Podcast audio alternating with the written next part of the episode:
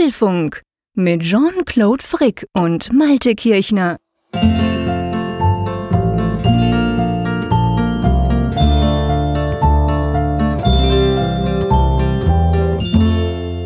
Herzlich willkommen zu Ausgabe 121 vom Apfelfunk, aufgenommen am Mittwochabend, 20. Juni.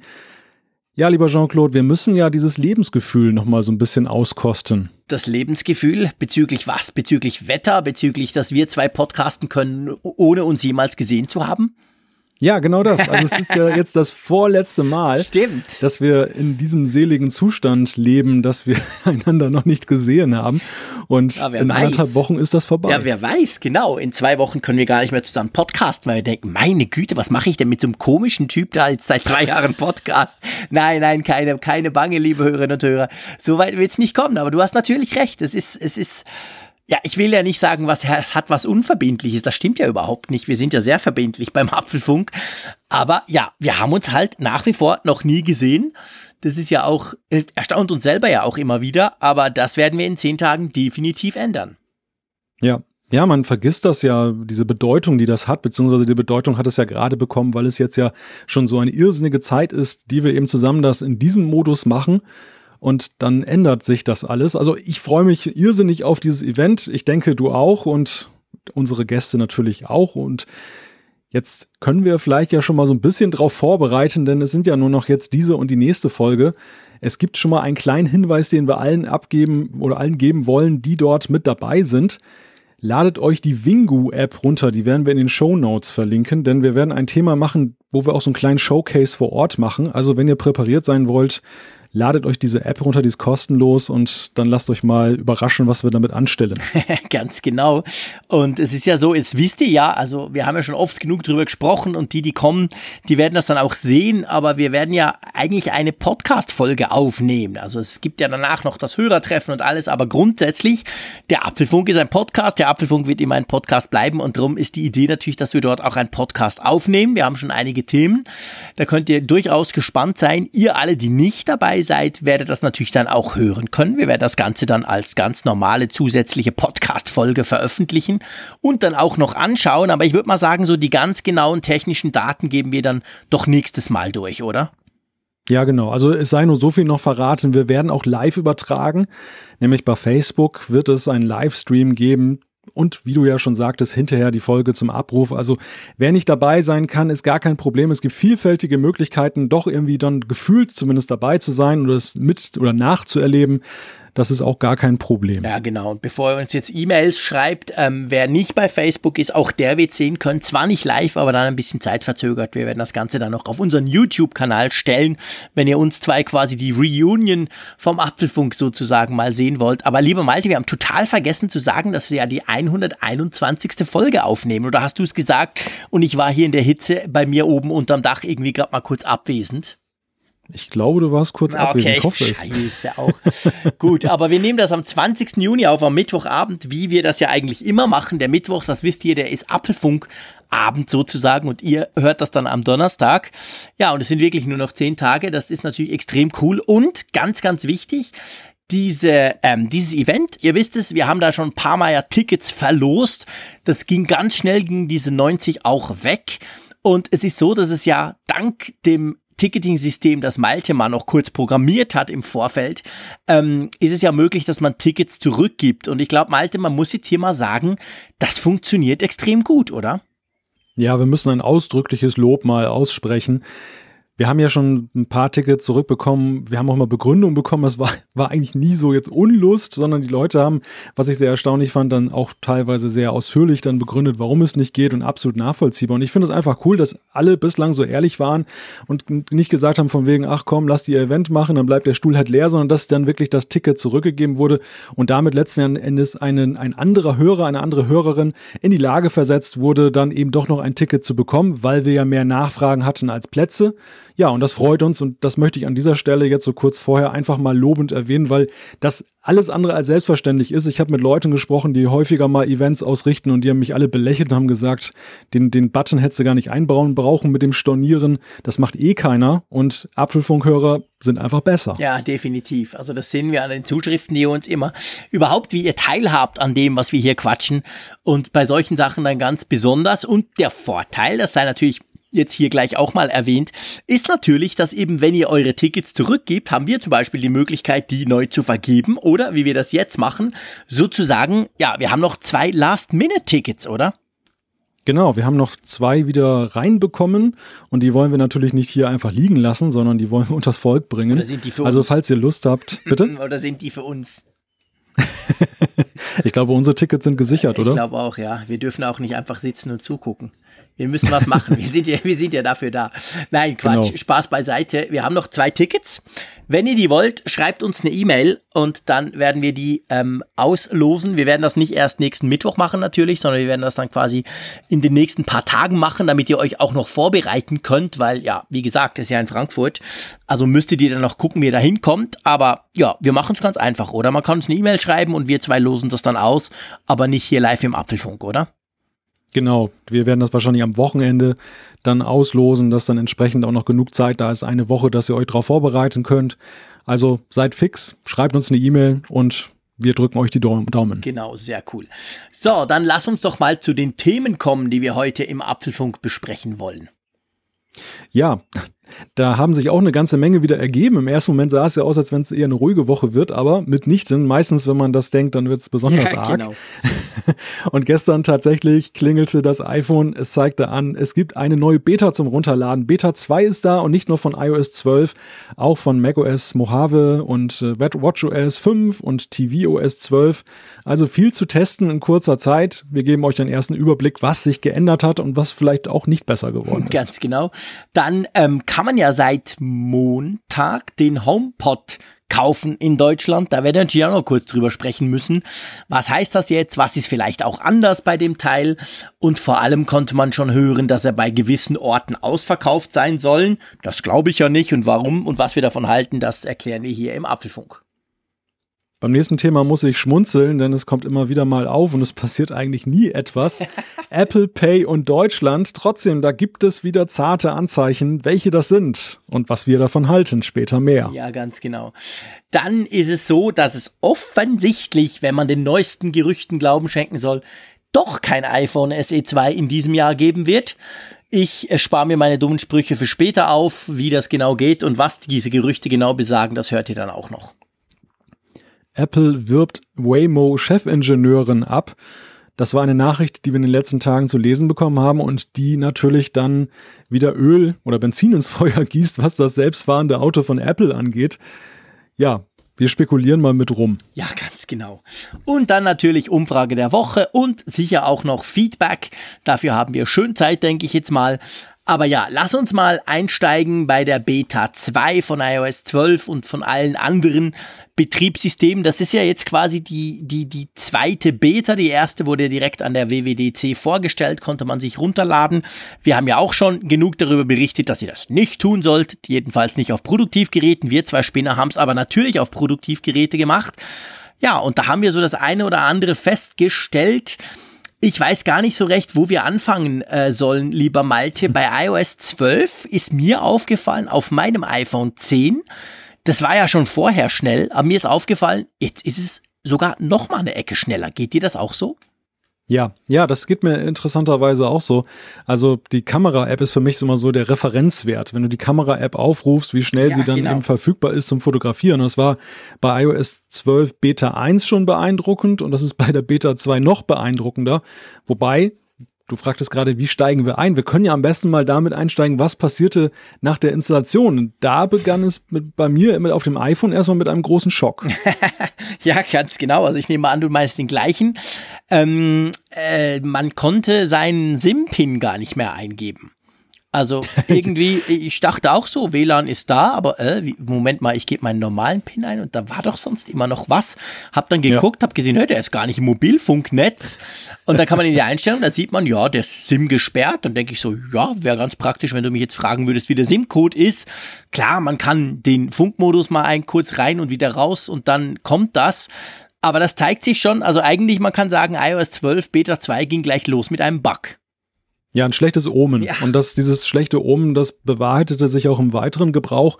Also zeigte sich recht schnell, was ich hier schon mal gemutmaßt habe oder aus Erfahrung dann gesagt habe der letzten Jahre, dass die Beta 2 in der Regel immer deutlich schlechter ist als die Beta 1. Und das hat Apple dieses Jahr auch wieder fulminant unter Beweis gestellt. Also angefangen eben damit, dass man, wenn man dieses Update gemacht hat, dann ziemlich ratlos davor stand, dass Mobilfunk nicht verfügbar war. Es gab ja auch in dem Sinne keine Fehlermeldung oder irgendetwas, nee. sondern nur die, die Aussage, Mobilfunk ist nicht da. Oben waren dann da keine Balken zu sehen und da war ich natürlich erstmal so ein bisschen in Panik, weil ich dachte, oh Mist, jetzt hast du dein Produktivgerät gebrickt. Man kann es natürlich dann noch wieder zurücksetzen auf ein Backup von iOS 11.4, aber das wäre natürlich eine Stundenaktion gewesen, das alles wieder zu erledigen. Und wie du ja gerade schon sagtest, man kann, kann einerseits dann da mit diesem nicht oder mit dem Flugzeugmodus an und aus, das wieder zurückholen. Und das andere ist, man kann aber auch in den Einstellungen, wenn man die SIM-Pin ändern will, dann kommt man auch an die PIN-Abfrage ran und danach, witzigerweise, stellte sich das Problem nie wieder. Also seitdem läuft das. Ah, okay. Ich habe mein iPhone 10 gar nicht neu gestartet seit da, von dem her weiß ich es jetzt gar nicht. Aber ähm, ja, es ist schon, äh, was ist dir auch aufgefallen, dass dieser SIM-Dialog, also dieser Entsperrdialog vom SIM-Pin, der ist komplett neu, der sieht ganz anders aus. Das stimmt, ja, ja, das ist wahrscheinlich die Ursache. Ja, wahrscheinlich. Der ist jetzt weiß statt schwarz und irgendwie wurde, wurde überarbeitet. Ja. Sieht auf dem iPad auch ganz witzig aus, weil dann ist es so ein kleines Fenster in der Mitte in diesem, von diesem großen iPad, also sieht ein bisschen merkwürdig aus, aber auf jeden Fall neu. Ja, aber es ist schon so, also ich muss jetzt auch sagen, nach, was haben wir, wahrscheinlich knapp 24 Stunden, wo wir das drauf haben, Dienstagabend ka kamen diese Updates raus.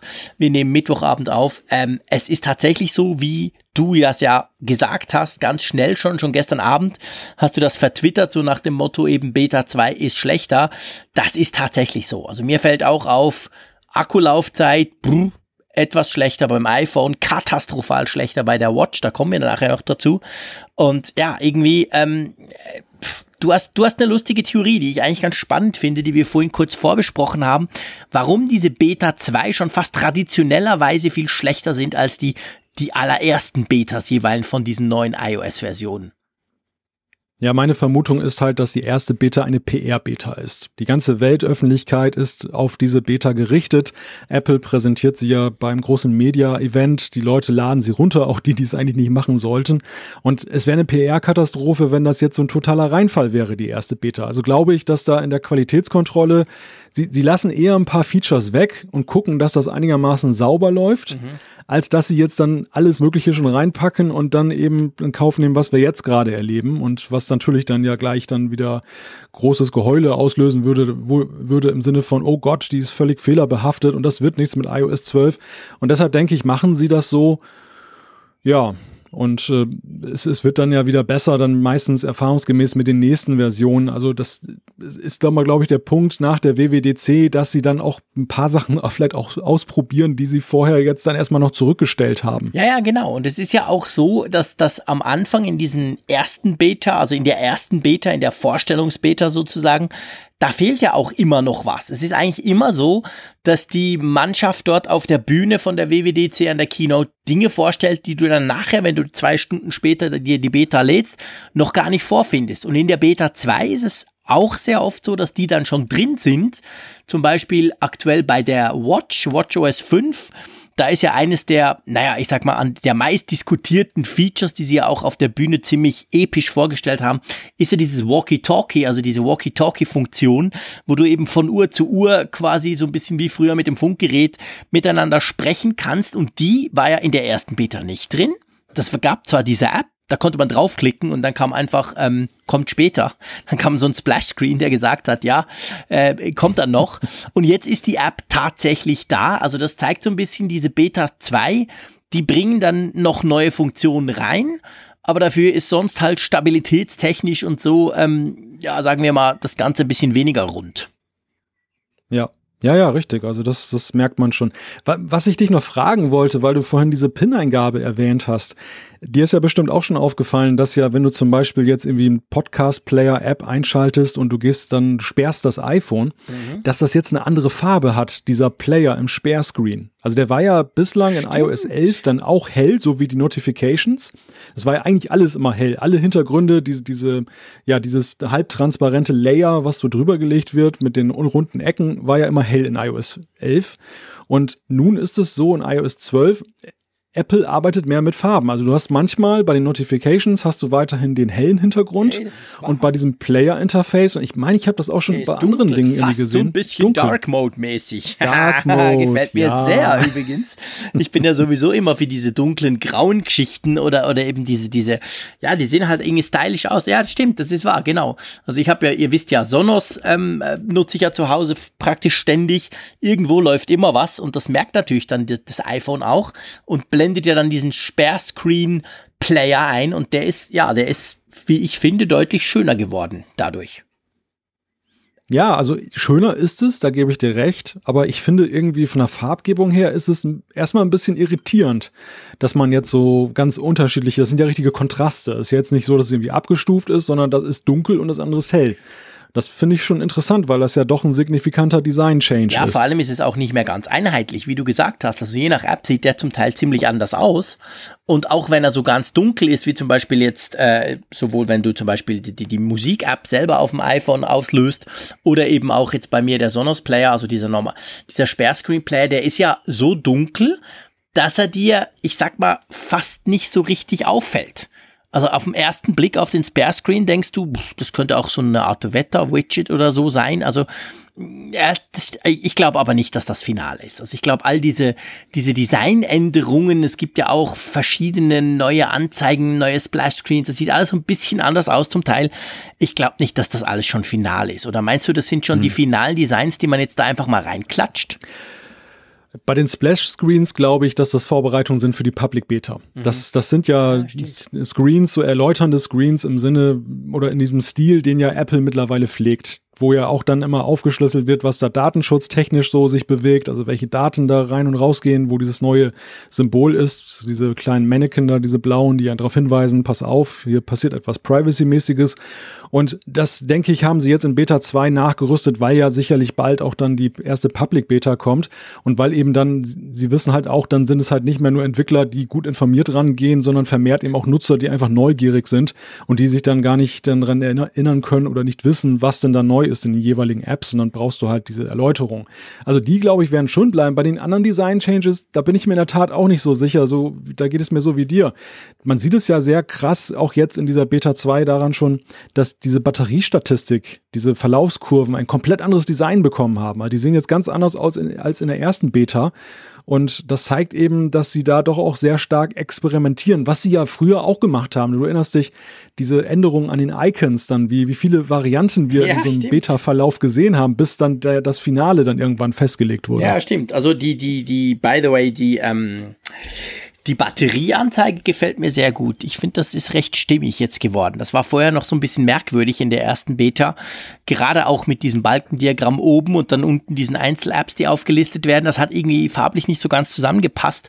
Jetzt finde ich, haben sie das schon, das ist jetzt was, wo ich finde, das ist fast so ein bisschen ähm, stromlinienförmiger geworden, sagen wir es mal so. Auch diese ganze Statistikgeschichte, ihr wisst, diese Bat ähm, Bildschirmzeit nennt sich das ja, also in iOS 12 eines der großen Features. Das ist auch, das wurde auch wieder ein bisschen überarbeitet. Das sieht jetzt irgendwie auch schon, na, ich will nicht sagen fertig, wir sind bei Beta 2, aber das ist schon, das hat nochmal einen Schritt vorwärts gemacht, denke ich.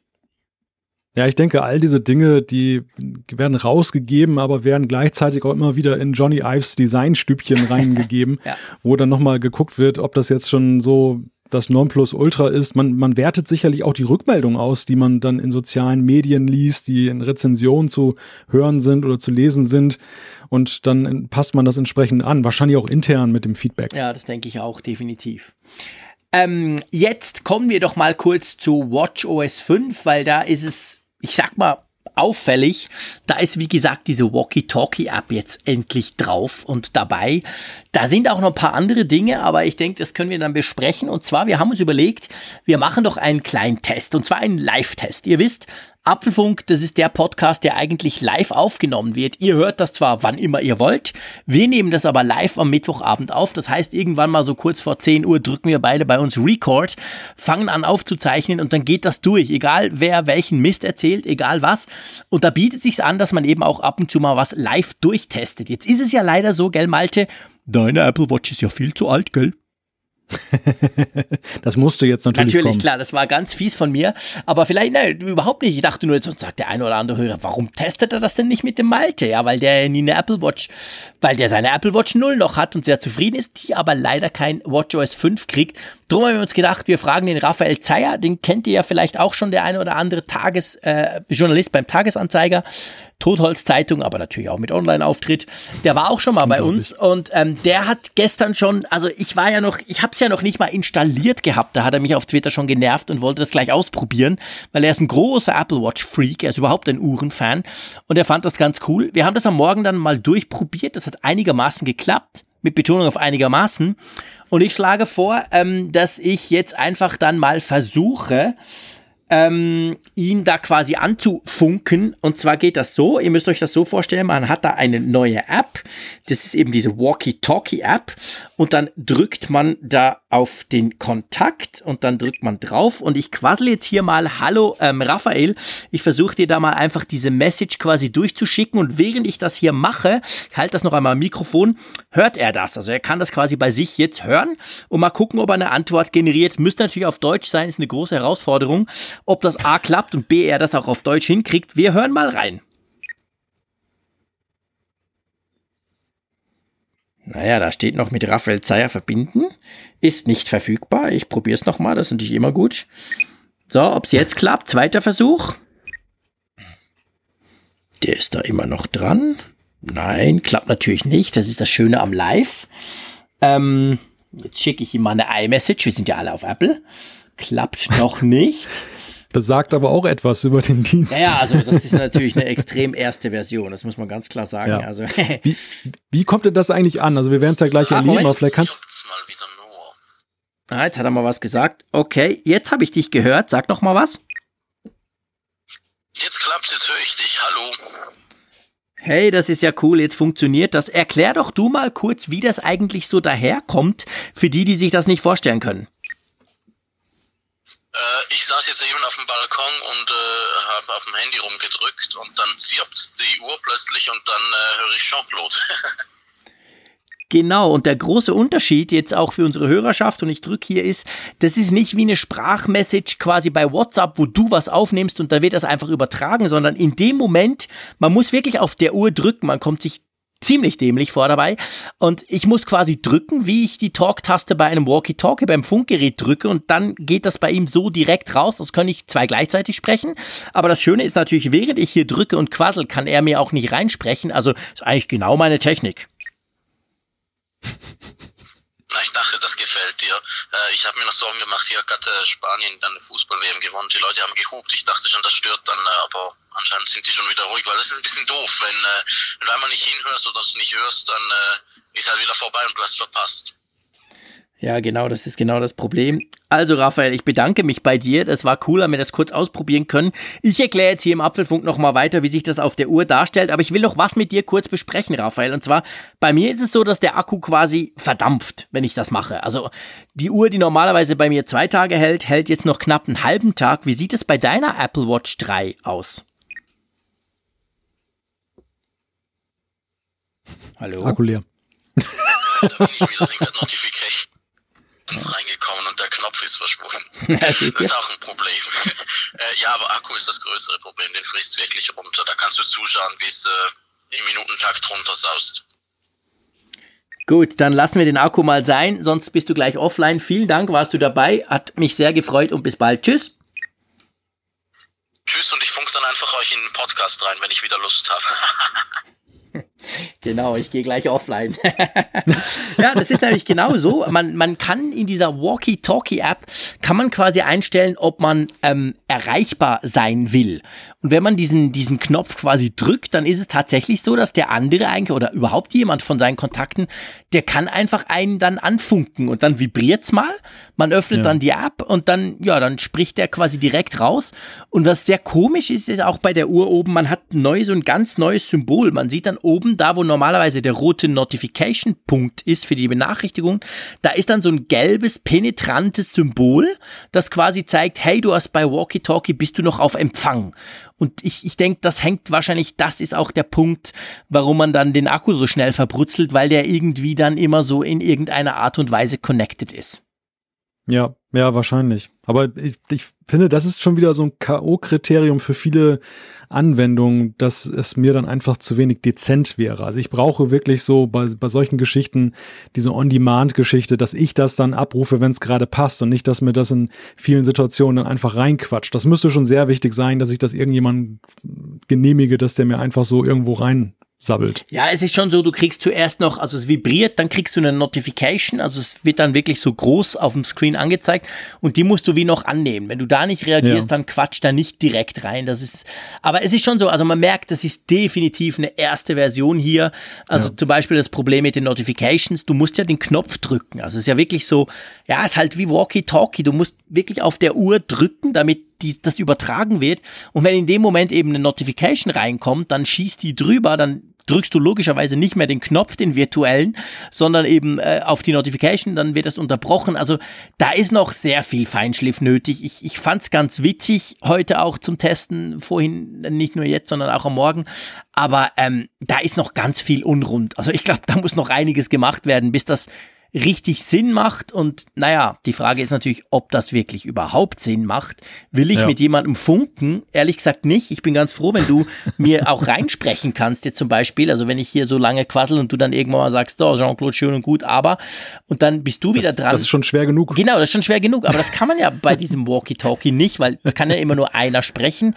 Ja. Also es, es kommt mir so ein bisschen anachronistisch vor, das Teil. Ja, das, das ist in der Tat die Frage. Also neben eben der Frage, ob man jetzt in seinem Adressatenkreis genug Leute hat, die man damit tatsächlich ansprechen kann oder ob die, die man ansprechen möchte, dann auch die Watch haben. Gut, das ist natürlich dann ein zusätzliches Verkaufsargument aus Sicht von Apple, dass dann eben man vielleicht auch motivieren sollte, gute Freunde, kauft doch eine Watch, damit ich die, mit dir Walkie-Talkie machen kann. Aber geht es über diesen Spielerei-Status hinaus? Ist es so ein Feature, was man in einem Jahr auch noch gebraucht? Oder ist es halt jetzt am Anfang eine Spielerei, alle finden sie hip und lustig und dann versendet sich das so buchstäblich über kurz oder lang. Audioqualitätmäßig muss ich sagen, ich weiß nicht, wie es jetzt bei dir originär angekommen ist. Ich höre jetzt ja auch nur das, was jetzt über die weite Leitung von Bern an die Nordsee rübergekommen ist. Kennst, kennst du diese, diese hier Serie Alf mit dem Außerirdischen? Ja, natürlich, ja, logisch, klar. Im Pilotfilm, wo das Raumschiff in die Garage kracht, da, da empfängt Willy Tenner ja auch irgendwie so eine Nachricht von diesem Raumschiff und die klang in etwa so wie Raphaels erster Spruch. ja, ja, es tönt natürlich, also es ist gut, man, jeder, der schon mit der Apple Watch, äh, in meinem Fall und in seinem Fall war es eine Apple Watch 3, äh, telefoniert hat, der weiß ja auch, wie, wie die, also der weiß ja, wie der Lautsprecher ungefähr tönt. Ich habe aber den Eindruck, ganz ehrlich, gesagt, dass es, dass es noch ein bisschen schlechter tönt. Also es tönt tatsächlich ein bisschen mehr wie Funkgerät, so hallo, hallo. Vielleicht, vielleicht ist das sogar extra gemacht, weil wenn ich telefoniere mit der Uhr, was ich wirklich fast nie mache, aber ich habe es auch schon mal ausprobiert, dann tönt es irgendwie besser, was da so aus dem Lautsprecher plärt. Aber ja, die Qualität ist definitiv bescheiden. Hm. Ja, aber auf jeden Fall witzig und auch mal interessant, das jetzt als Series 0 Besitzer dann mal live miterleben zu dürfen. Vielen Dank. ja, wir dachten uns einfach, wir machen mal was Exklusives hier. Wir testen diese Walkie-Talkie-Funktion keine 24 Stunden, nachdem sie released wurde. Aber es lässt mich ratlos zurück, das will ich ganz ehrlich sagen. Und dann gehen wir weiter. Also ich weiß nicht genau, ob ich die wirklich dann brauchen werde oder ob die mehr so für Kiddies ist, ob ich da nicht schon viel zu alt bin. Du ja auch, wenn du noch Alf kennst. Ich meine, die meisten kennen Alf, was? Das ist ja doch eine Serie aus den 80er Jahren, mein lieber Freund. Also es zeigt, wir sind halt alte ja. Säcke. Und drum. Der Alf-Faktor. Der Alf-Faktor, ja genau, der Alf-Faktor. Und drum weiß ich echt nicht, ähm, ob jetzt das, also ich gebe zu, in den 80er Jahren, ich bin äh, Baujahr 73, also ihr könnt euch vorstellen, wie alt ich da war. Anfang, Mitte der 80er Jahre habe ich tatsächlich CB-Funk gemacht. das war ja auch so ein bisschen in die Richtung. Es war genau das eigentlich. Hab da mit irgendwelchen Leuten in der Umgebung oder auch ein bisschen in der weiteren Umgebung, wir sind ja auf den Bergen, da kommt man ganz weit, habe ich gefunkt. Aber ich weiß nicht, ob ich das wieder zurück will. Also von dem her gesehen, ich, ich kann das nicht so recht einschätzen, ob das jetzt wirklich cool ist oder ob das mehr so eine blöde Spielerei ist. Ja, die, die Realität wird es zeigen. Also es, ich könnte mir schon vorstellen, dass das irgendwie eine witzige Geschichte ist, wenn man auf so einem Musikfestival unterwegs ist und sich mit seinen Freunden kurz schließen will. Das, das, also es ist niedrigschwellig. Es ist jetzt ja. nicht so, so, so, so ein Telefonat hat schon, hat schon wieder eine andere Dimension. Mhm. Da, da brauche ich eine andere Wichtigkeit des Anliegens, um das zu benutzen. Und das ist so ein Modus, wo ich mit Freunden unterwegs bin, mit denen ich sowieso kommunizieren will, wo ich aber vielleicht mal ein paar Schritte auseinander bin, so dass ich dann letztendlich über eine Distanz eben kurz mit ihnen Kontakt aufnehmen will, da ist es gut. Und ich denke, das ist ja auch originär ja auch immer dann der, der Faktor gewesen beim Walkie-Talkie, wo das zum Einsatz Stimmt. kam in der Vergangenheit. Stimmt, ja, ja, ist ein Punkt. Also das ist natürlich genau der Punkt. Du, du willst ja eigentlich nicht, ich sag mal, wenn du dich jetzt, wenn du gegenseitig auf Empfang schaltest und diese App auch öffnest dann auf der Uhr, dann ist es eben schon so, dass du sagst, hey, ich gehe jetzt mal schnell vorne links Bühne oder irgendwas und das reicht ja dann. Und dann sagt der andere vielleicht, bin auch unterwegs und das reicht auch schon. Man, man muss gar nicht unbedingt telefonieren und, und eine Verbindung offen halten. Es könnte sein, dass es für solche ganz kurzen, naja, bleibt mal abzuwarten. Wir werden das mitkriegen. Ja. Ihr werdet das vielleicht uns auch schreiben und spätestens dann im Herbst, wenn das auf die Apple Watches kommt, dann bin ich dann definitiv auf Erfahrungsberichte auch gespannt von Leuten, die das nutzen. Aber ja, wir haben es jetzt mal hier getestet. Das ist cool. Haben wir sonst noch was vergessen bei den ganzen Betas? Ja, Mac OS Mo. Ah, shit, ich wollte Mojave. eigentlich, dass du das sagen musst, weil ich weiß immer noch nicht, wie man es ja. ausspricht. Mojave, genau. Ähm, da kam ja auch ein Update, gell? Und du warst ganz begeistert, wo das reinkam. Ja, wir sind endlich wieder aus dem Mac App Store raus, was Updates angeht. Wir sind dort, wo wir bei iOS auch sind, nämlich in der Einstellungen-App. Bei macOS ist ja auch in, oder gab es früher ja schon in den Einstellungen die Möglichkeit, Software, das Betriebssystem zu aktualisieren. Das hat Apple jetzt wieder rück eingeführt. Ich denke, um es zu harmonisieren zwischen den beiden Betriebssystemen. Und ja, das, das, ich glaube, sie haben es damals geändert, weil sie wollten, sie gingen wahrscheinlich von ihrem Selbstverständnis A davon aus, dass die Leute mehr diesen Mac App Store nutzen. Mhm. Die Realität hat gezeigt, das hat nicht so funktioniert. Und B haben sie, glaube ich, auch gedacht, dass wenn sie die Leute zumindest einmal im Jahr dort haben, dass sie dann auch in den restlichen App Store reingucken.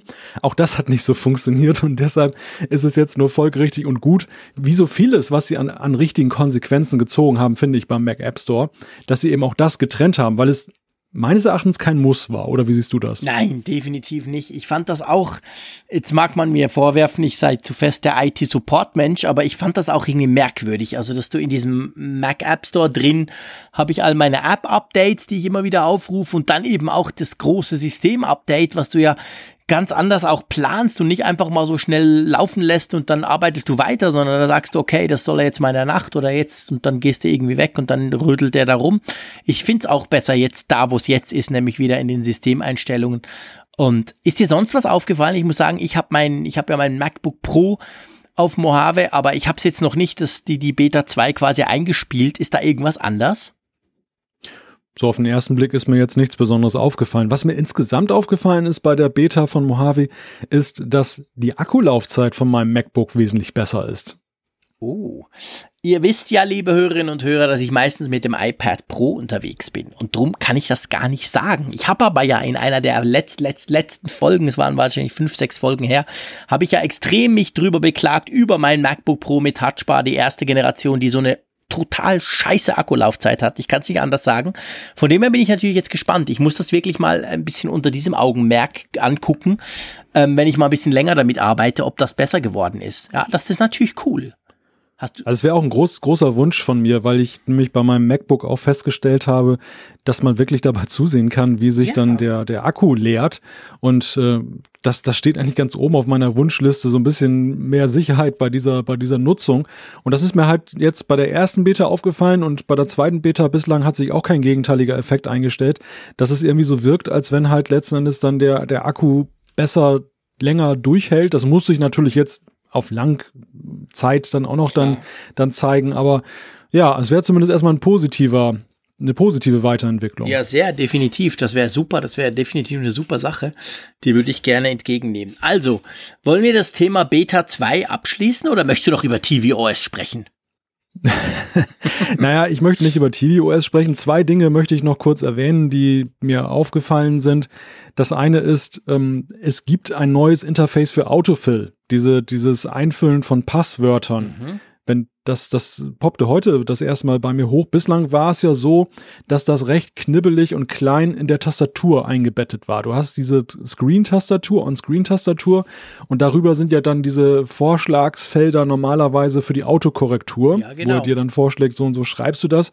Und mit dem Passwort Autofill hat er halt immer dann so gearbeitet, dass er dort dann halt dann kurz gesagt hat, den Nutzernamen und ob du dann das Passwort davon einfüllen möchtest. Und jetzt öffnet sich so ein Dialog mit so einem großen blauen Button. Das hatte ich heute zumindest bei einer Website.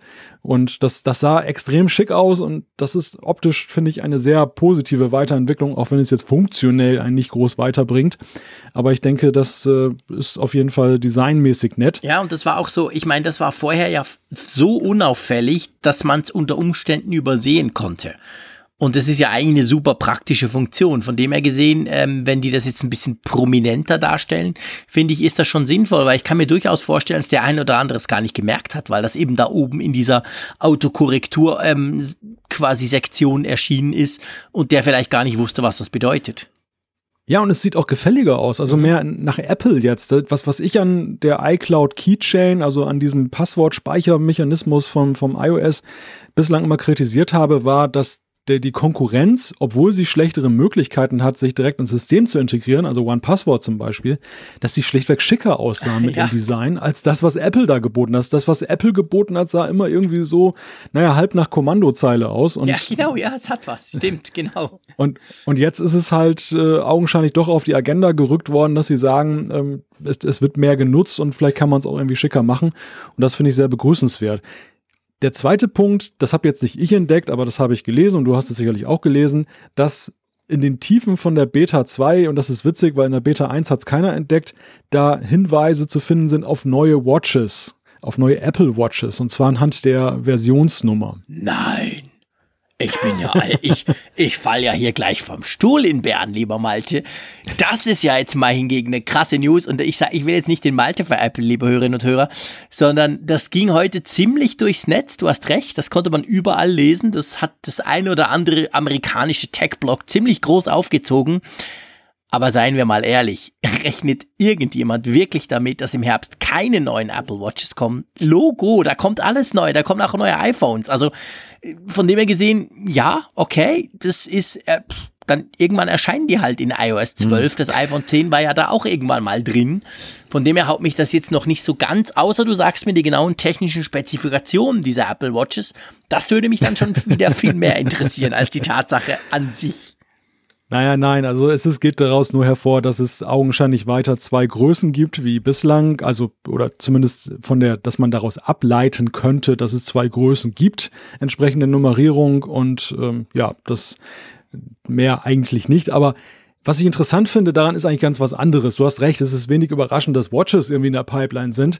Was ich interessant finde, ist, warum das jetzt in Beta 2 plötzlich auftaucht. Mhm. Und da gibt es ja zwei mögliche Theorien. Die eine besagt, Apple macht das absichtlich, weil sie die Gerüchteküche jetzt wieder ein bisschen anfeuern wollen für die nächsten Monate. Denn es ist ja schon komisch, dass sie es bei der Beta, haben sie dran gedacht, es nicht reinzuschreiben und bei der Beta 2 ist es plötzlich drin. Theorie 2 ist, dass in der Beta-Entwicklung, also dass die erste Beta, die sie rausgegeben haben, vielleicht viel früher schon fertig war und wahrscheinlich auch extrem fehlergeprüft und dass die zweite eher so eine Work-in-Progress-Beta ist, die auch sehr viel so, ja, ausprobiert intern bei Apple schon und wo sie dann vielleicht manchmal fahrlässig sind und dann vergessen, alle Versionsnummern und so weiter wieder rauszustreichen, wenn sie das releasen. Das würde ja deine Theorie, die du vorhin hattest, ja ein bisschen unterstreichen, dass du gesagt hast, die erste Beta ist quasi die Du hast, glaube ich, die PR-Beta, hast du das genannt? Und ab der zweiten sind dann vor allem die Programmierer dran. Und äh, also ich meine, ich, ich glaube auch, Malte, dass wir haben jetzt Beta 2 seit gestern, aber in, Apple ist ja sicher schon bei Beta 3, 4 oder 5. Also ich glaube schon, dass die natürlich uns voraus sind und vielleicht sogar auch parallel verschiedene Builds entwickeln und machen. Beim einen mit mehr Augenmerk auf das eine gelegt, beim anderen vielleicht mehr aufs Design und so weiter. Und das kocht sich dann zusammen. Also die sind natürlich weiter als wir.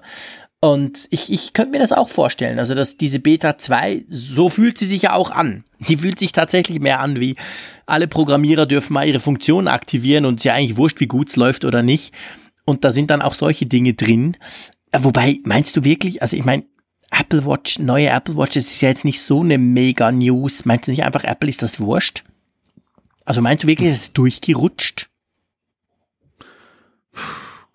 Ja, das ist eine gute Frage. Also so wie Apple sich ja verhält, was das Konspirative Ja. angeht, könnte ich mir schon vorstellen, dass die Ja, gar nichts stimmt. draußen haben wollen. Allein die Tatsache, dass man jetzt ableiten kann, es gibt weiter zwei Fassungen, das ist für Apple eigentlich schon viel zu viel. Ja, stimmt.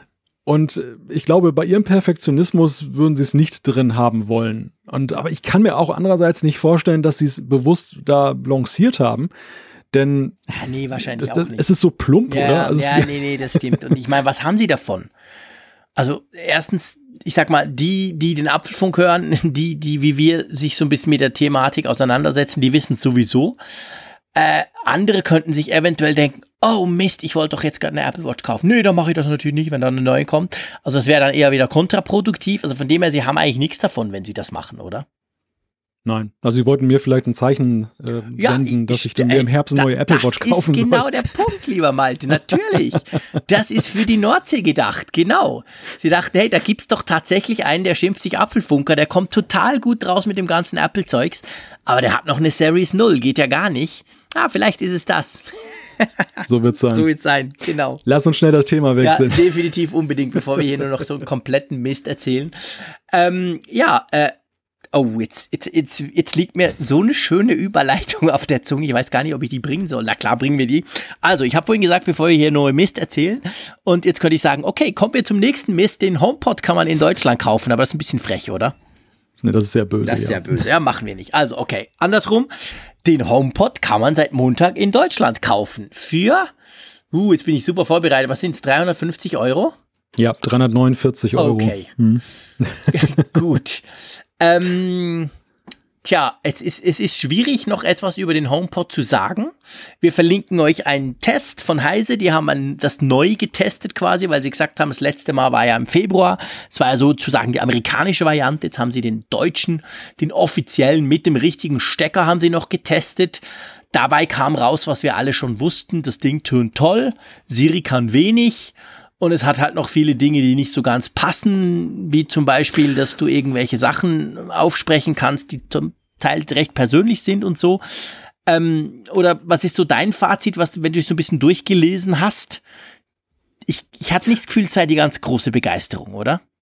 Ja, die Schlangen sind ja jetzt noch in den Apple Stores bis nach draußen. Nein, Spaß beiseite. Also es gab wenige Berichte über den Verkaufsstart selber und das, was man lesen konnte, war immer die Rede davon Business as usual in Apple Stores. Also es, ist, es hat sich da auch das bewahrheitet, was man so gefühlt gesehen hat, dass das keine große Euphorie jetzt ausgelöst hat.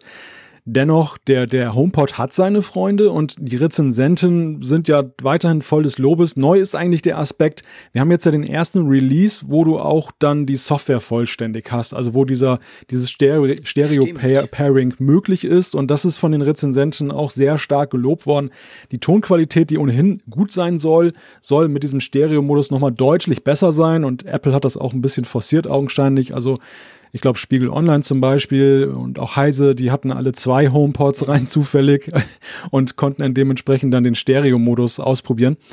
Ich hätte eigentlich auch den HomePod schon mal sehen können. Leider hat es terminlich nicht gepasst. Also ich äh, hatte eine Einladung bekommen nach Berlin, aber das war jetzt in dieser Woche überhaupt nicht darstellbar beruflich. Ich bedauere das sehr, aber ja, weiß das dennoch sehr zu schätzen, dass die Möglichkeit ist. Ich hoffe, dass ich das irgendwie jetzt in Kürze mal irgendwie nachholen kann, dass ich mir den HomePod mal in Aktion ansehen kann, weil das brennt mir schon extremst unter den Nägeln, einfach diese Soundqualität auch mal zu erleben. Ja, definitiv. Also ich meine, ich bin auch super neugierig auf das Teil, um das mal auch selber testen zu können. Es wäre auch toll, wenn du den zum Beispiel bei dir mal äh, testen könntest in, in deiner Umgebung, wo er sich da anpasst und wie er das überhaupt macht mit diesem ganzen Anpassen an den Raum etc., was ja da sehr viel geht.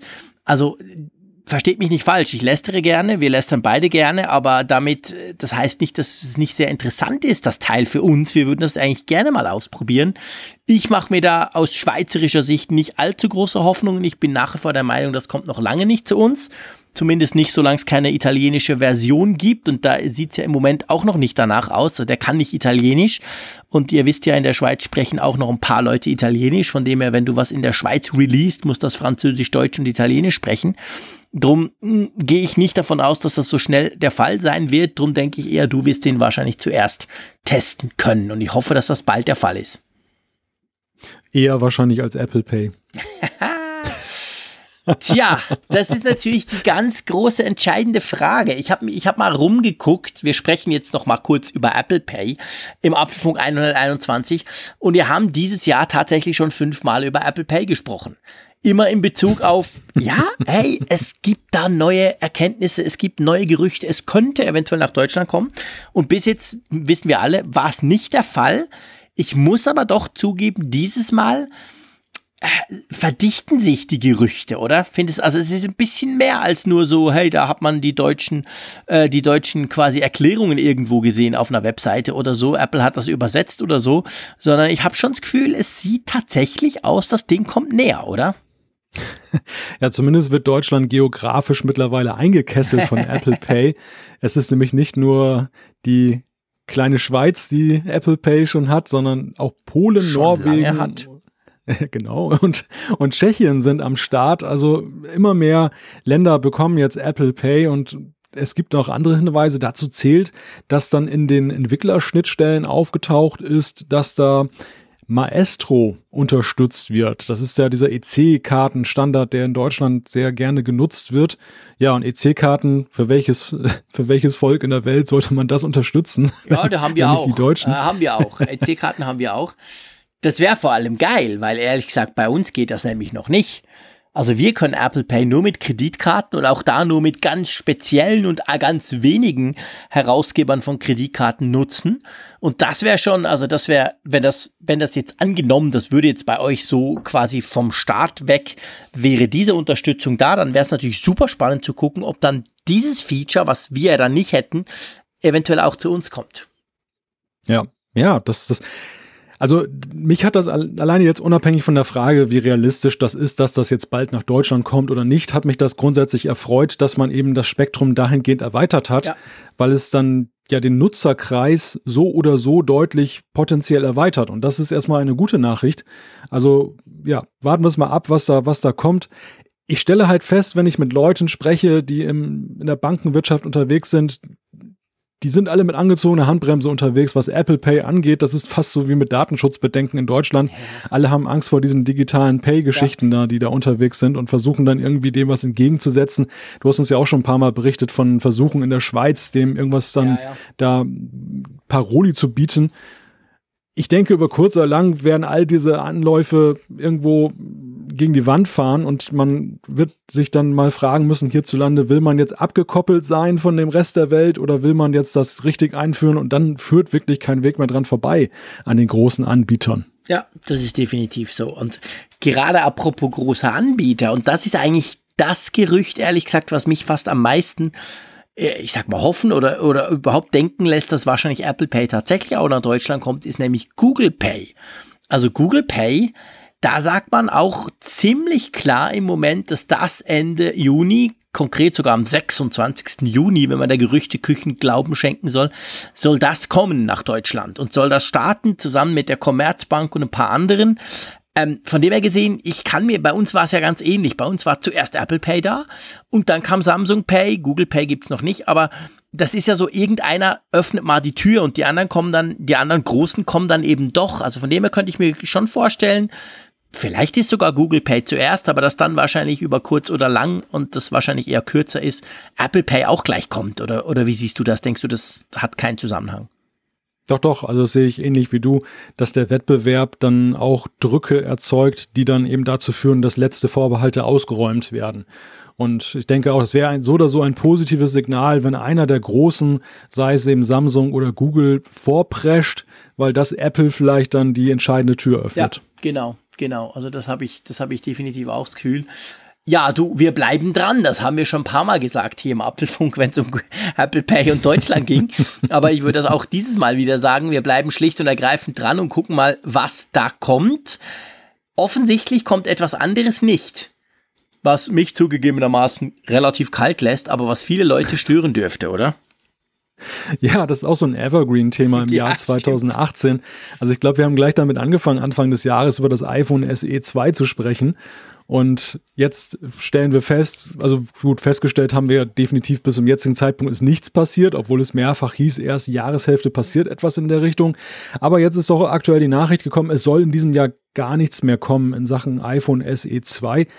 Da halte ich es so wie du vorhin mit der anderen Nachricht mit der Apple Watch das hat mich nun überhaupt nicht überrascht, weil ich bin der Ansicht, dass das in der zweiten Jahreshälfte kommt, das konnte ich mir eh nicht vorstellen, so in, sag ich mal, in der Wirbelschleppe des, des nächsten großen iPhones da ein SE zu lancieren. Ja, wir haben ja das auch schon ziemlich diskutiert. Es gab ja eine Zeit lang, muss man ja auch sagen, recht äh, überzeugende Gerüchte, wo es eben so ein bisschen drum ging, ja, das iPhone 2, äh, äh iPhone SE 2 das wird randlos, das wird so quasi ein Mini-iPhone 10 und unter diesem Aspekt hätte man tatsächlich denken können, ja, okay, dann kann man es auch an die ganz große One and Only iPhone Keynote schleppen.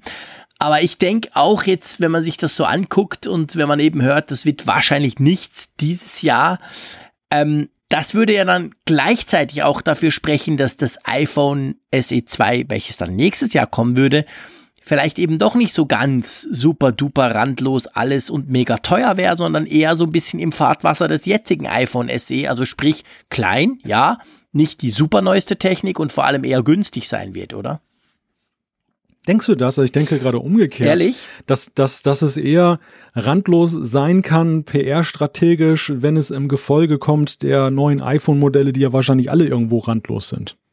Ja, aber warum würde man es dann nicht bringen, wenn die neuen iPhone-Modelle kommen? So nach dem Motto, hier, heute stellen wir das iPhone-Line-Up komplett um auf randlos. Weil das SE, glaube ich, trotzdem nicht in einer Einheit gesehen wird bei Apple mit den anderen iPhones. Mhm. Ich glaube, diese, diesen, diese Unterscheidung, die wollen sie pflegen, aus zweierlei Gründen wahrscheinlich. Das eine ist, weil sie, denke ich, weiterhin nicht jährlich aktualisieren wollen und ja. diese Erwartung würde geschürt werden, wenn du es im September bringst. Ja, klar. Und das, und das andere ist, der Name besagt es bereits so Special Edition, also sie wollen diesen Sonderfall nicht aufgeben. Das, das Ding war geschaffen worden, um den Nutzern, den Käufern, den Interessierten entgegenzukommen, die laut danach gerufen haben. Und ich glaube, es ist immer noch ein Sonderfall aus Apples Sicht, weil sie ihre, die, die Hauptzukunft der ganzen Sache eher im großen Format sehen, in, in den großen iPhones ja. und eben nicht dann in dem kleinen Format. Aber ich könnte mir vorstellen, dass sie es weiter auflegen, weil wir hören es ja auch immer wieder, die Leute es eben wollen, weil eben der Bedarf da ist und man kann damit auch Kasse machen. Ja, ja, ja, das stimmt. Das ist, das ist natürlich ein, ein ganz entscheidender Punkt. Und ähm, es würde ja in den Zyklus passen. Es wären dann zwar zwei Jahre, nee, drei. Moment. Wenn das jetzt nächsten Frühling kommen würde, 19, dann wären es ja drei Jahre, oder? Es kam 16 raus. Oder kam ja. 17 raus? Nee, es kam 16 raus. Es sind jetzt zwei Jahre, oder? Es wäre dann schon ein brutal langer, langer Re Release-Zyklus quasi für so ein Gerät. Aber ja, wir, wir müssen einfach mal abwarten. Aber ich finde, es sieht schon, also es sieht schon tatsächlich im Moment an der Gerüchtefront wieder eher danach aus, als komme eben tatsächlich dieses Jahr kein iPhone SE 2. Also Hashtag Mäusekino, da müsst ihr noch ein bisschen warten. Ja, die, die spannende Frage ist ja tatsächlich, haben sie es strategisch zurückgestellt oder haben sie es aus anderen Gründen zurückgestellt? Stichwort Airpower. Airpower, warte mal, ich sag, irgendwie, es klickert bei mir, aber es ist so weit weg und so weit irgendwie verdreht. Was war das schon wieder? Ich musste so schmunzeln dieser Tag. Ich habe mir die, die neue Folge der Talkshow mit John Gruber angehört ja. und die sprachen auch über das Thema Airpower. Und ich glaube, er sagte dann an irgendeiner Stelle, er könnte sich gut vorstellen, dass Apple noch ein bisschen Zeit verstreichen lässt und dann sagt, AirPower, was war denn das? Wir genau. erinnern uns nicht mehr. Aus der Keynote wird's rausgeschnitten, rückwirkend. genau, so nach dem Motto AirPower. Was wollt ihr eigentlich alle? Haben wir, haben wir da mal was angekündigt? Stimmt. Ja, ich meine, es kann natürlich auch sein, dass es technisch so schwierig ist, so ein Mäusekino zu bauen, mit einigermaßen aktueller Technik. Kann ja sein, dass das halt jahrelang so, so gehen muss und Jahre braucht, bis man das fertig stellt. Ähm, ich bin wirklich, also ihr seht, ich bin beim iPhone SE tatsächlich hin und her gerissen nach wie vor, weil ich mich dann schon frage, also wenn es so lange dauert, ob das nicht vielleicht sogar auch, ich meine, der Bericht aktuell, der sagt ja, es kommt nicht mehr dieses Jahr, aber der sagt, der geht davon aus, nächstes Jahr kommt wieder eins, aber hm, naja, ich weiß nicht so recht, ob sie nicht vielleicht sogar komplett fallen lassen. Ich stelle nur fest, je länger es dauert, bis ein neues SE auf den Markt kommt, desto distanzierter bist du davon. Und ich schätze, in dem Moment, wo es da ist, wirst du dich dem wieder annähern. ja, natürlich, da will ich es dann schon auch testen, aber ähm, also ich würde mal sagen, ich war schon immer sehr distanziert zum Mäusekino und ich habe das ja auch in ah. diversesten Folgen hier dargelegt, warum das für mich einfach zu klein ist. Aber ich gebe inzwischen, muss ich wirklich auch klar sagen, also seit ich weiß und seit ich so viele Tweets immer kriege, wenn ich vom Mäusekino spreche oder Mails von euch, liebe Hörerschaft, dann frage ich auch immer bei mir so ein bisschen rum im geschäftlichen Umfeld, aber auch im privaten Umfeld und ich stelle schon fest, es haben einfach unglaublich viele Leute so ein Teil. Also es ist nach wie vor so und es gibt wirklich viele, die immer wieder auf mich zukommen und sagen, hey, wann kommt jetzt endlich? Ich will meins ablösen. Also der Bedarf, der wäre da. Der wäre wahrscheinlich, der wäre sicher auch noch da nach der, nach der September Keynote. Also eigentlich muss Apple diesen Markt weiterhin bedienen. Ja. Ja, ich denke auch, dass der Markt vielleicht eher noch größer geworden ist, weil die iPhones, wenn sie jetzt so weitergemacht werden wie im Stil des iPhone 10 und davon ist ja auszugehen, ja tendenziell auch teurer werden. Also ich denke, die teurere Preisklasse wird sich da noch weiter etablieren und dann wäre dieser Gap, diese Lücke ja auch größer noch zwischen einem SE, ja. das vielleicht auch ein bisschen teurer wird als zweite Version, aber das wäre immer noch auch eine günstige Alternative und man hätte gleichzeitig ein iPhone mit aktuellen Komponenten. Mhm. Also ich glaube, da, damit könnte man auch noch punkten, mehr noch als vor drei Jahren ja. oder vor zwei Jahren zurzeit. Ja, ja, das ist definitiv der, der Punkt. Also, wir bleiben dran. Wir werden weiterhin über die Gerüchte des iPhone SEs berichten. Keine Gerüchte offensichtlich ist, dass Apple eine, ja, eine spannende Personalie getätigt hat, wenn man das so sagen darf. ja, diese diese Nachricht verlangt uns jetzt moderationstechnisch alles ab, denn es ist ganz witzig dann so vom Namen her. Die, die gute Frau heißt Jamie Wado und kommt von Waymo und ist jetzt zu Apple gewechselt. Fällt mir erst jetzt auf, das ist ja crazy, genau, ganz genau. Die ist dort Chef-Systemingenieurin gewesen bei Waymo. Und jetzt vielleicht eine kurze Erklärung, lieber Malte, was zum Geier ist Waymo? Das ist ja ein Unternehmen von Google. Das ist eigentlich die Sparte von Google, die sich dem autonomen Fahren widmet. Genau, und das sind die, wenn man so die Spezialisten anhört bezüglich des autonomen Fahrens. Es ist ja nicht so, dass Tesla quasi das einzige Auto wäre, das behauptet, selber fahren zu können. Und vor allem Tesla kann es ja nicht richtig selber. Aber Waymo, da sagen eigentlich alle, die sind extrem weit. Die sind viel weiter als alle anderen. Die haben in Pittsburgh, glaube ich, schon hunderte Autos auf der Straße, die du zum Teil sogar quasi als Taxi brauchen kannst und dich irgendwo hinfahren lassen kannst. Die haben die ganze Technik, die haben die ganze Software, die sind da unglaublich gut aufgestellt. Ja, und es stellt sich die Frage, warum wirbt Apple so eine ja, wichtige Person, also Chef System Engineering, das ist ja nicht irgendeine, ähm, ab. Was, was wollen die? Kommt jetzt doch der iCar? Ich kann mir das nicht so recht vorstellen, dass es darauf hinausläuft. Aber wenn man diese ganze Geschichte mit dem Auto mal so Revue passieren lässt, es ist ja Wahnsinn, was da schon an Personalien gelaufen ist. Ja. Am Anfang war es ja auch so, dass da massiv aus der Autoindustrie damals Leute abgeworben wurden, wo man ja auch gemutmaßt hat, aha, das sind Leute, die können zum Beispiel jetzt Werkstraßen, Fertigungsstraßen konzipieren und umsetzen, die verstehen was von Karosseriebau. Dann nach und nach äh, war dann über LinkedIn Profile nachzulesen, dass die Leute wieder weggegangen sind von Apple, dass das ein Gastspiel war. Damit einher ja dann auch so diese Nachricht, Apple hat das Car-Projekt aufgegeben. Jetzt also geht es in die Richtung seit einiger Zeit, dass ja Apple einige Autos auf kalifornischen Straßen unterwegs hat. Sie haben sich die entsprechende Genehmigung geholt, um das zu erproben, das autonome Fahren. Und jetzt holen sie sich eine Chefingenieurin eines anderen Unternehmens, was nun, wie du ja gerade dargelegt hast, brilliert damit, dann das schon weit entwickelt zu haben. Es ist natürlich naheliegend zu sagen, Apple macht irgendwas mit autonomem Fahren ich kann mir selbst so nicht so recht vorstellen, dass sie eine Plattform entwickeln. Was ich eher glaube, ist, sie, sie tüfteln an irgendetwas, was so ja in puncto Darstellung Benutzbarkeit geht. Also das, ich, ich, ich sehe das Ganze, als ich da heute mal nachgedacht habe, sehr im Kontext von AR-Kit. Mhm.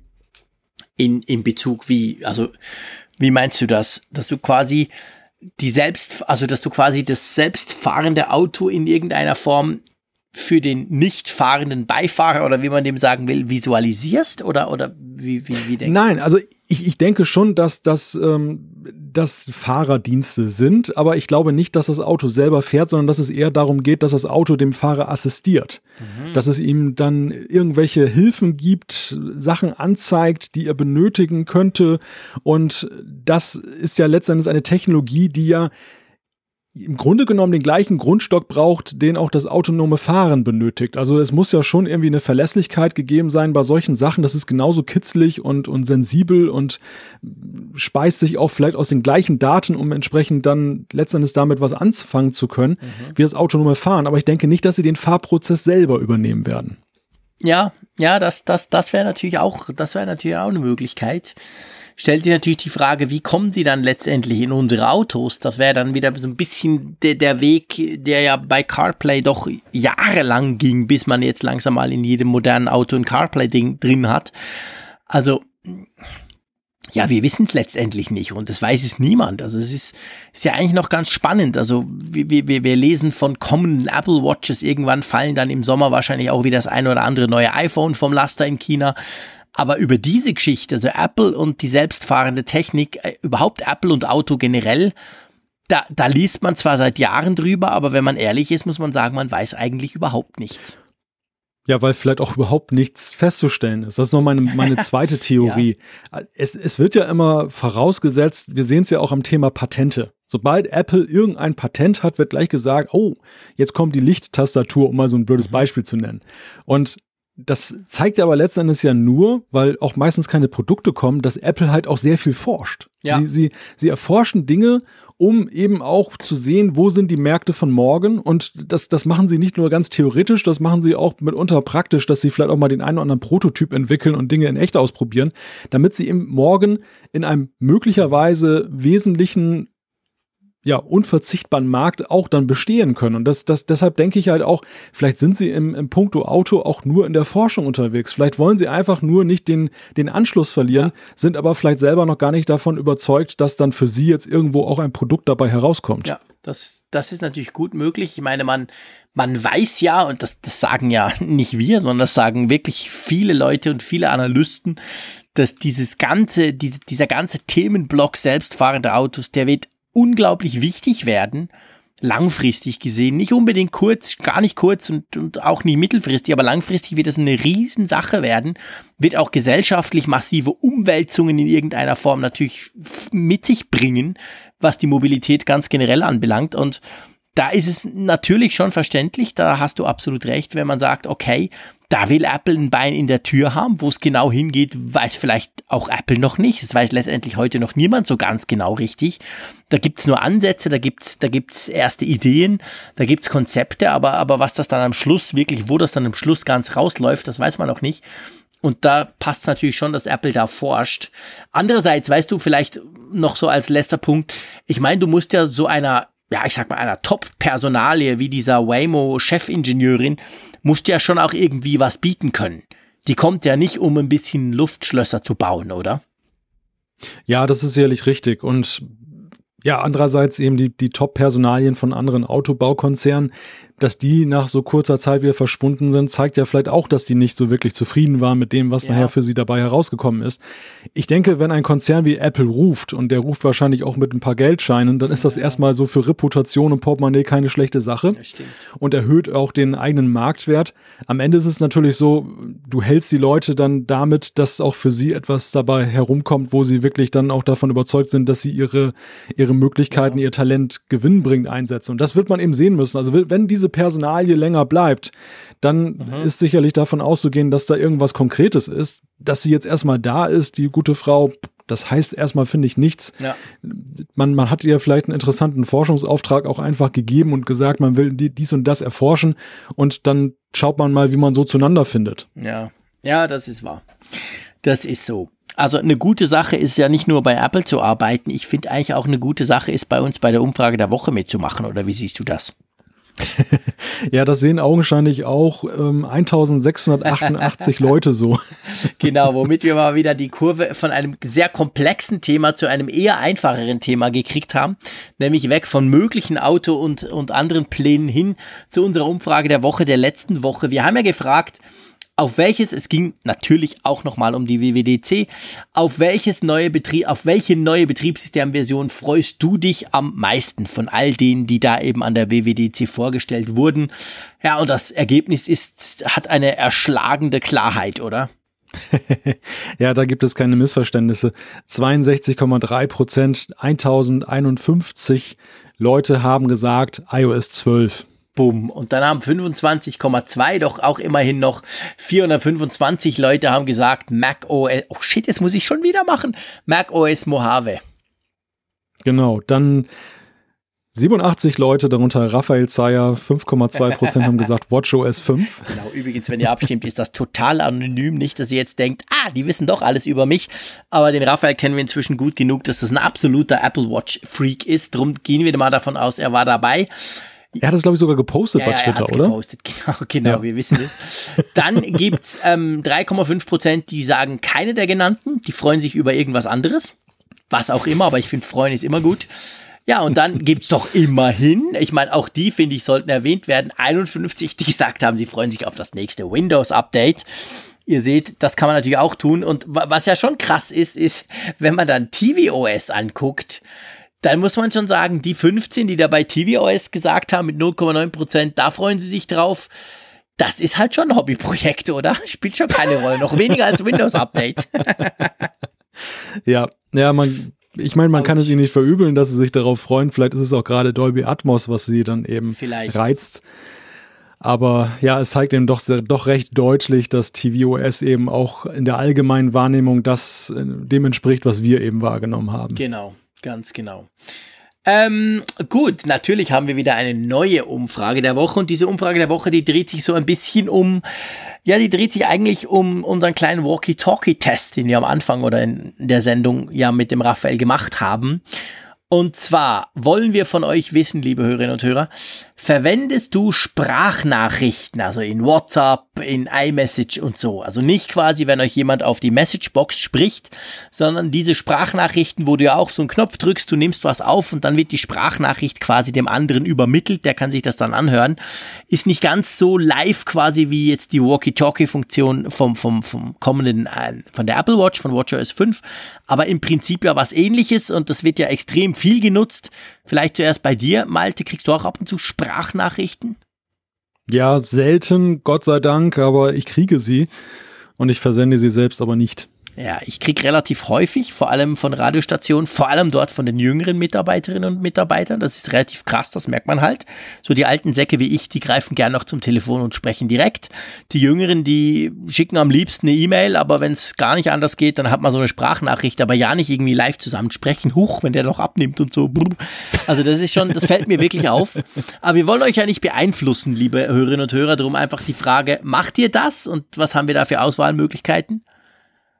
Äh, da haben wir die Auswahlmöglichkeiten. Jetzt hast du mich auf dem kalten Fuß erwischt, weil ich schon im nächsten Fenster bin. Ah. Häufig, ab und zu, selten oder gar nicht. Der Malte ist im nächsten Fenster. Was siehst du denn? Den Strand, das Meer, was hörst du denn aus deinem Fenster raus?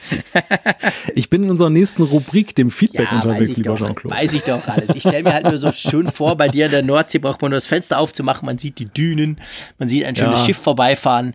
Jetzt ist dunkel draußen, jetzt, jetzt, jetzt okay. sehe ich nichts. Und ich, ich, wähnte, ich wähnte das Thema gerade sicher bei dir und dachte, ah, na, lass okay, ihn mal reden, dann können wir gleich bei den Zuschauern. Ich dachte nur nicht, dass du mir wieder vorwirfst, viel zu viel gequasselt zu haben. Du dachte, ich lass dir auch mal zu Wort kommen bei dem Punkt.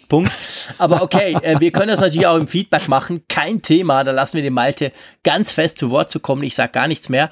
Drum, wir haben noch locker Zeit. Wir sind gut, gut drin, äh, sendungstechnisch. Äh, von dem her würde ich sagen, wir springen rüber ins Feedback. Einverstanden? Ja, genau. Wir haben viel Feedback bekommen, wie immer. Und äh, ich fange mal an mit Mr. Bean. Mhm. Der hat uns aus Sachsen geschrieben. Ich habe seit März ein iPhone 10 und bin sehr zufrieden. Das Einzige, was mich unsicher macht, dass es immer sehr warm wird, also zum Beispiel bei der Kamerabenutzung oder wenn der Bildschirm sehr hell eingestellt ist. Geht euch das auch so? Ich bin etwas verunsichert, da ich dies vorher bei meinem iPhone 6 fast nie hatte. Jean-Claude, wird dein iPhone auch warm? Äh, also im Moment ist es definitiv warm. Das mag jetzt an der iOS 12 Beta 2 liegen. Das mag daran liegen, dass es bei mir ungefähr 33 Grad ist unterm Dach. Nee, Spaß beiseite. Ähm, ja, ab und zu. Also was, was mir auffällt, und da habe ich ehrlich gesagt auch noch nicht so ganz rausgefunden, bei der Kamera ist es weniger der Fall. Gut, ich filme fast nie, ich fotografiere meistens, das ist vielleicht ein Punkt. Was mir aber manchmal tatsächlich auffällt, dass ich einfach, wenn ich so in die Hosentasche greife und mein iPhone rausnehme, dann ist es richtig warm. Ohne dass es jetzt irgendwie irgendwas macht, aber das mag jetzt dran liegen, dass ich keine Ahnung, draußen warm ist, in der Tasche drin, irgend sowas. Aber da fällt es mir ab und zu auf, dass das Teil schon manchmal recht warm wird. Wie ist es bei deinem Gerät? Ja, ich überlege auch schon die ganze Zeit. Ich habe ja so eine Kunststoffhülle drumherum und die, die isoliert das so ein bisschen. deshalb, deshalb komm, kann ich da, komme ich da gar nicht so richtig hinter, ob das jetzt so, so warm wird. Ich habe das allerdings mit der Hosentasche auch schon festgestellt. Und dass es dann gerade so in, in, Richtung Akku sich so ein bisschen mhm, wärmer genau, anfühlt. Genau, genau. Das, das kann ich bestätigen.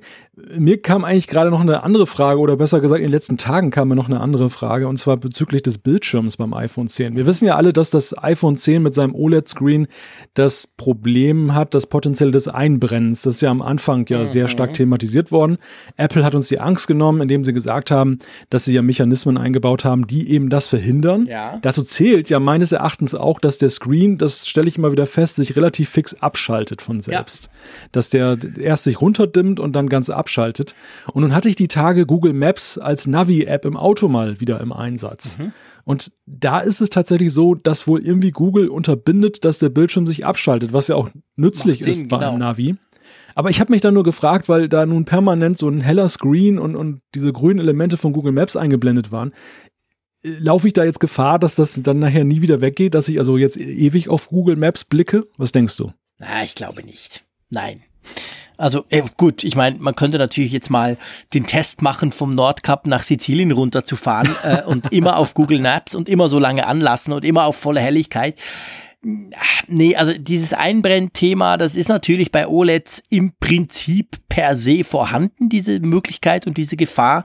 Aber wenn man da mal rumguckt und wenn man so ein bisschen diese ganzen Nachrichten, ich sag mal diesen ganzen Bass, den es da oft auch gibt, sei es beim Pixel 2 XL, wo es gewesen ist, sei es auch bei gewissen Fernsehern, wenn man es dann anschaut, stellt man doch fest, dass es eigentlich recht selten passiert. Und das von dem her gesehen denke ich, also ich glaube nicht. Ich meine, alle sagen, und das sagen auch die, die wirklich diese, diese Screens zum Beispiel auf, auf Herz und Nieren testen, da gibt es ja auch so verschiedene Benchmarks, ähm, das iPhone 10 Display ist mit das, wenn nicht sogar das allerbeste Smartphone-Display, das es überhaupt gibt auf dem Markt.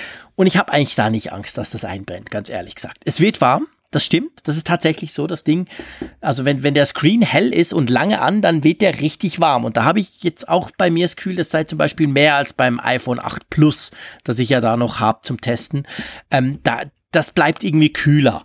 Aber ich würde jetzt daraus nicht unbedingt folgern, dass das Ding dann wirklich quasi gleich einbrennt oder sich verbrennt oder so da mache ich mir eigentlich keine Sorgen, weil man liest wirklich, seit das iPhone 10 auf dem Markt ist, eigentlich gar nichts darüber. Und wir wissen ja, wie viele Millionen davon gekauft wurden. Also das hätten wir schon lange um die Ohren gehauen bekommen, wenn da ein großes Problem wäre. Bringt uns aber zurück ja. zur Frage von, von Mr. Bean, ob das normal ist. Ich, ich glaube, man kann sagen, ja. Ich glaube, man darf Fug und Recht behaupten, das iPhone 10 wird ein bisschen wärmer als die anderen iPhones, oder? Ja, ja, ich denke auch. Also das äh, ist durchaus festzustellen. Gut, dann gehen wir doch mal weiter zum Peter. Ähm, und zwar, er schreibt noch was zum HomePod, das passt ja auch ganz gut, und zur WWDC. Und zwar schreibt er bezüglich des HomePods, der ja so bravourös auf der WWDC totgeschwiegen wurde. Es passt dazu, dass wirklich nur Software gezeigt wurde, oder? Und nur Software, an dem Entwickler auch teilhaben können. Vielleicht war das die Motivation von Apple, also mit anderen Worten gesagt, der HomePod hat drum keine Rolle gespielt, weil ähm, sich's ja um die Software dreht an der WWDC und weil die Software, der auf dem HomePod ist, für Entwickler sowieso nicht interessant, weil Apple nicht vorhat, da was dran zu ändern. Das ist eigentlich ganz schlüssig, oder? Wir haben ja, wir haben ja mehr gefolgert, so nach dem Motto, hey, das Ding ist aber, mm. verkauft sich schlecht und Apple hat auch nichts dazu zu sagen und ist irgendwie sowieso Mist, drum lassen sie es weg. Das wäre eine andere Theorie, warum sie überhaupt kein Wort über den HomePod verloren haben an der WWDC. Ja, es ist richtig geschlussfolgert, aber es ändert nichts an der Tatsache, dass da eine gewisse Intention von Apple dahinter steckt.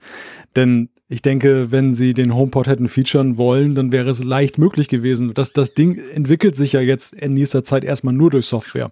Ja, klar. Es ist ja nicht so, es ist ja nicht so, dass jetzt irgendwie hardwaremäßig, auch wenn es die Gerüchte gab, es kommt jetzt ein kleinerer mit Beats-Label raus, was sich ja auch nicht bewahrheitet hat, dass also in Sachen HomePod hardwaretechnisch jetzt akut etwas zu erwarten ist. Ja. Und deshalb ist es, glaube ich, so, dass der HomePod, und das war ja, da war ja auch mal die Rede davon, dass das so allmählich ein bisschen aufgebohrt werden soll und könnte.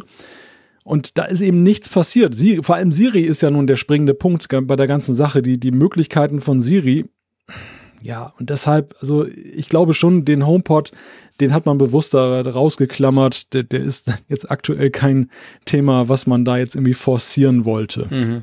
Ja, das stimmt. Vor allem, weil man offensichtlich entwicklungstechnisch da irgendwie auch nicht was hätte ankündigen können im Moment.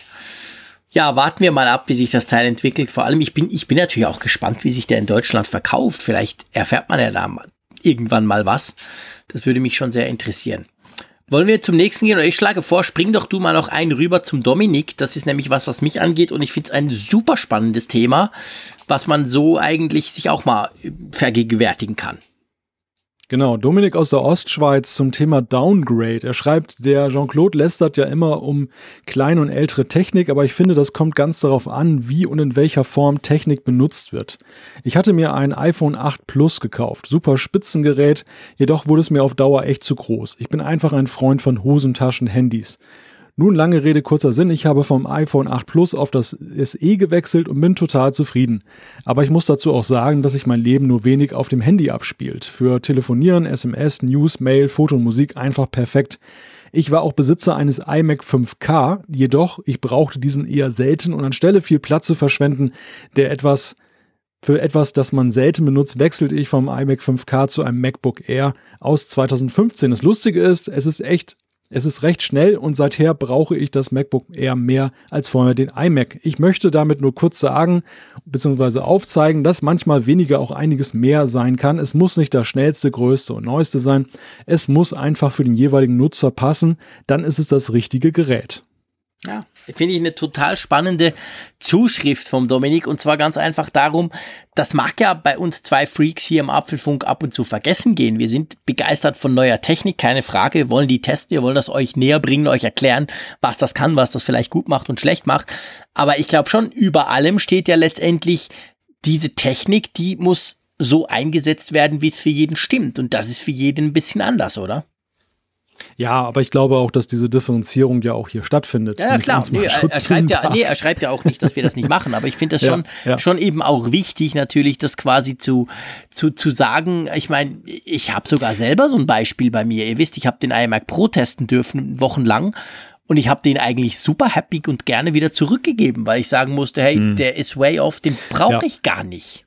Ja, der ist, ein, der ist ein Extrembeispiel, was aber natürlich eben auch zutrifft. Und äh, ich denke, der, der Reiz auch ja des Rezensierens hier von Geräten, was wir ja gerne betreiben, liegt ja auch gerade darin, eben immer wieder dann auch abzuklopfen, für wen ist denn das Gerät eigentlich gedacht und wen spricht es an? Spricht es die Pro-Nutzer wirklich an, obwohl Pro draufsteht?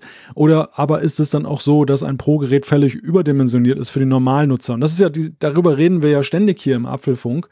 Und ähm, es wäre ja langweilig, wenn eben dann das nur das jeweils beste, teuerste und schnellste Gerät dann für alle passen würde. Ja, dann bräuchte es uns bald nicht mehr. Ja, ja, klar, definitiv. Nee, und das ist ja eben auch nicht so. Also von dem her, ich kann mir zum Beispiel gerade das, was du schreibst, Dominik, mit, dass du einen 5K iMac hast und jetzt auf ein MacBook Air zurückgehst, in Anführungszeichen, aber dass du das viel mehr brauchst, weil es einfach praktischer ist in dem Fall für dich, kann ich mir absolut gut nachvollziehen. Ich treffe auch immer wieder Leute, die sagen, hey, ich bin mit meinem Notebook so zufrieden, ich brauche nie mehr was anderes. Also da kommt es halt auf die persönlichen Umstände an. Von dem her finde ich das ganz schön, dass man das auch mal erwähnen kann, oder? Ja, definitiv. Und es ist ja auch anwendbar auf viele andere Szenarien. Also angefangen jetzt auch von der Frage, wie konfiguriere ich meinen Mac? Muss ich ihn wirklich zum Beispiel jetzt dann mit allen Build-to-Order-Geschichten ausreizen? Da gilt das Gleiche. Ich muss eigentlich mir vorher überlegen, was will ich damit ja. anfangen? Und ich kann viel Geld sparen, wenn ich mir dann bestimmte Dinge erspare, die nachher gar nicht in Verwendung sind. Oh ja, definitiv, ja. Weil gerade ja die Build-to-Order-Geschichten bei Apple auch schweineteuer sind, muss man dazu auch noch sagen. Klar, es gibt natürlich gewisse Dinge, die kann man nachträglich eben nicht mehr ändern. Da, da lohnt sich vorher zu überlegen, wie groß sollte denn die Platte sein zum Beispiel oder die SSD in so einem iMac, weil ja, die kriegst halt nicht einfach so gewechselt. Aber das ist schon so. Also auch da lohnt es sich, sich genau zu überlegen, wofür man das braucht. Gut, wollen wir zum nächsten springen? Ich würde mal den Ulrich nehmen Der hat nämlich noch was, wir haben ja letztes Mal über USB Typ C gesprochen und über die Gerüchte, dass das vielleicht eventuell nächstes Jahr auch aufs iPhone kommen könnte, diese Schnittstelle. Und er schreibt, ich halte den Lightning Connector mechanisch für wesentlich anspruchsvoller als USB-C. Bei meinem MacBook Pro bin ich überrascht, wie wackelig die Stecker im Gehäuse halten. Da habe ich schon eher Sorge, dass dies mal Schäden im Inneren verursachen könnte und auch die Befestigung von Zubehör, zum Beispiel eine 360-Grad-Kamera, halte ich via Lightning Connector für mechanisch besser. Da, da hat er eigentlich recht, oder? Also mir ist das, ich, ich mag ja USB Typ C, aber mir ist das auch aufgefallen. Also jetzt, jetzt mal rein vom Stecker-Design her, ist Lightning eigentlich cleverer, oder?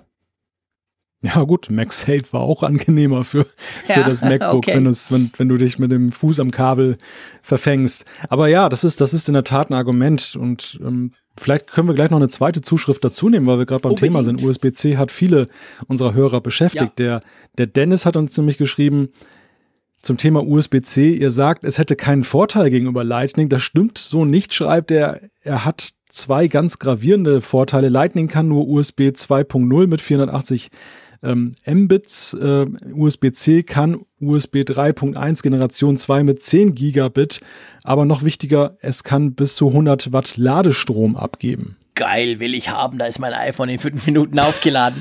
naja, aber das stimmt natürlich. Da hat der Dennis absolut auch recht, was er da schreibt. Ja. Also die Übertragungsgeschwindigkeit, ich muss, vielleicht müssen wir mal eine Umfrage der Woche darüber machen. Hast du dein iPhone oder iPad schon in den letzten Monaten jemals mit deinem Mac verbunden, so richtig physisch über Kabel? Ja, ich bin da nicht repräsentativ, weil ich darauf entwickle und da ist das manchmal nötig. Ah, okay, weil ich habe das ehrlich gesagt seit Jahren nicht mehr gemacht.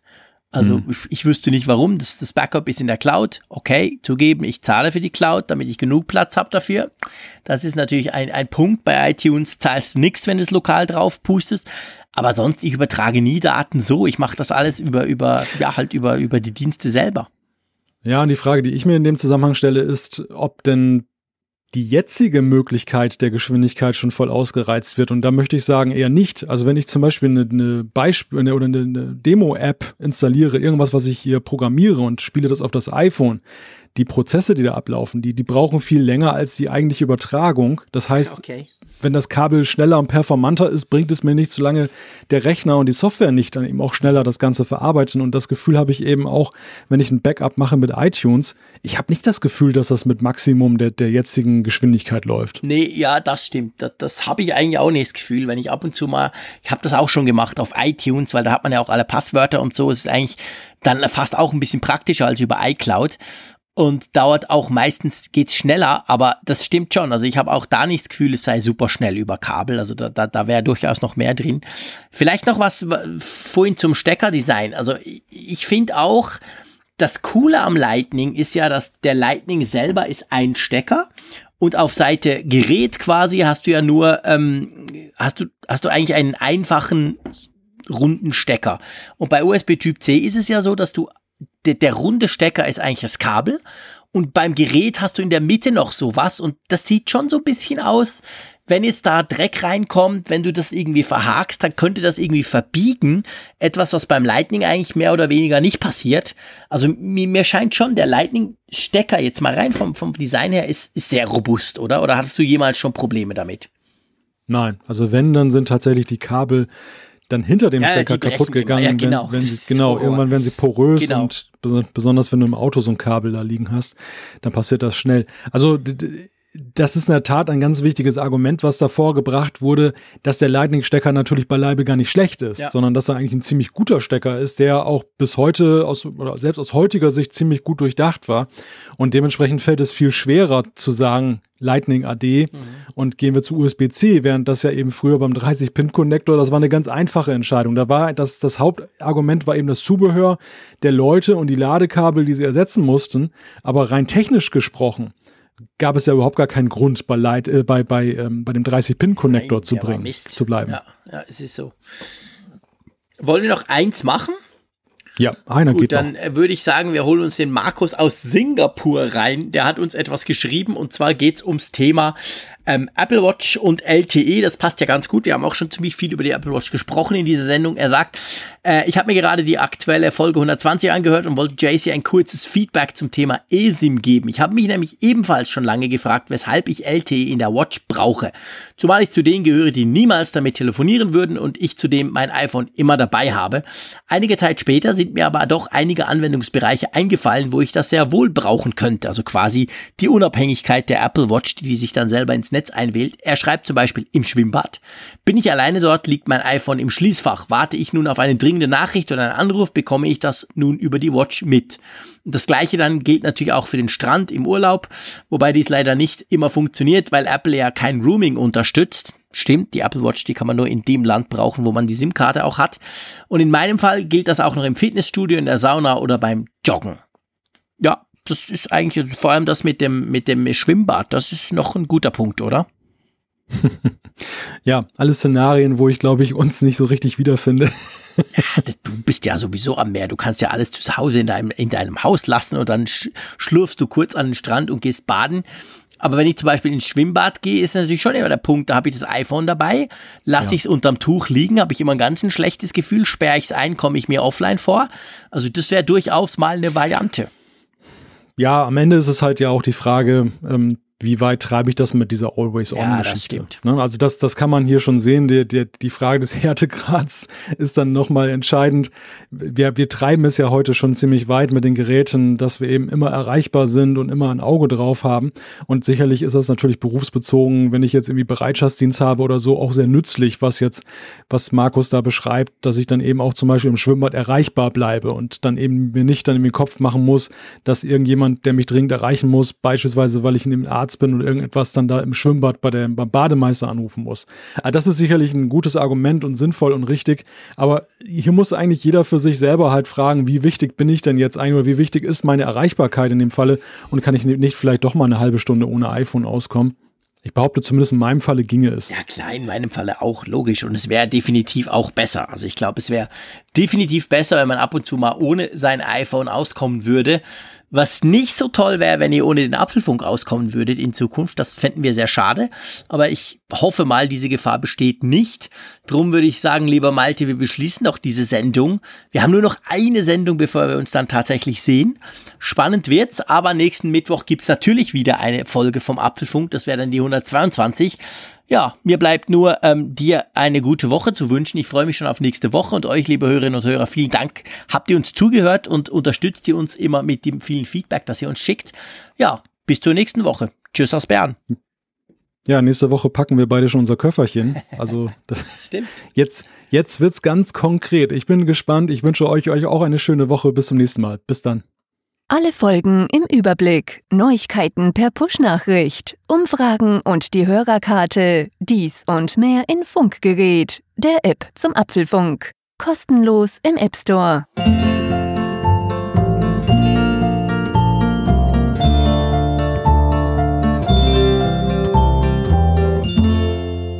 Apfelfunk, der Podcast über Apple-Themen. Mehr Infos unter www.apfelfunk.com.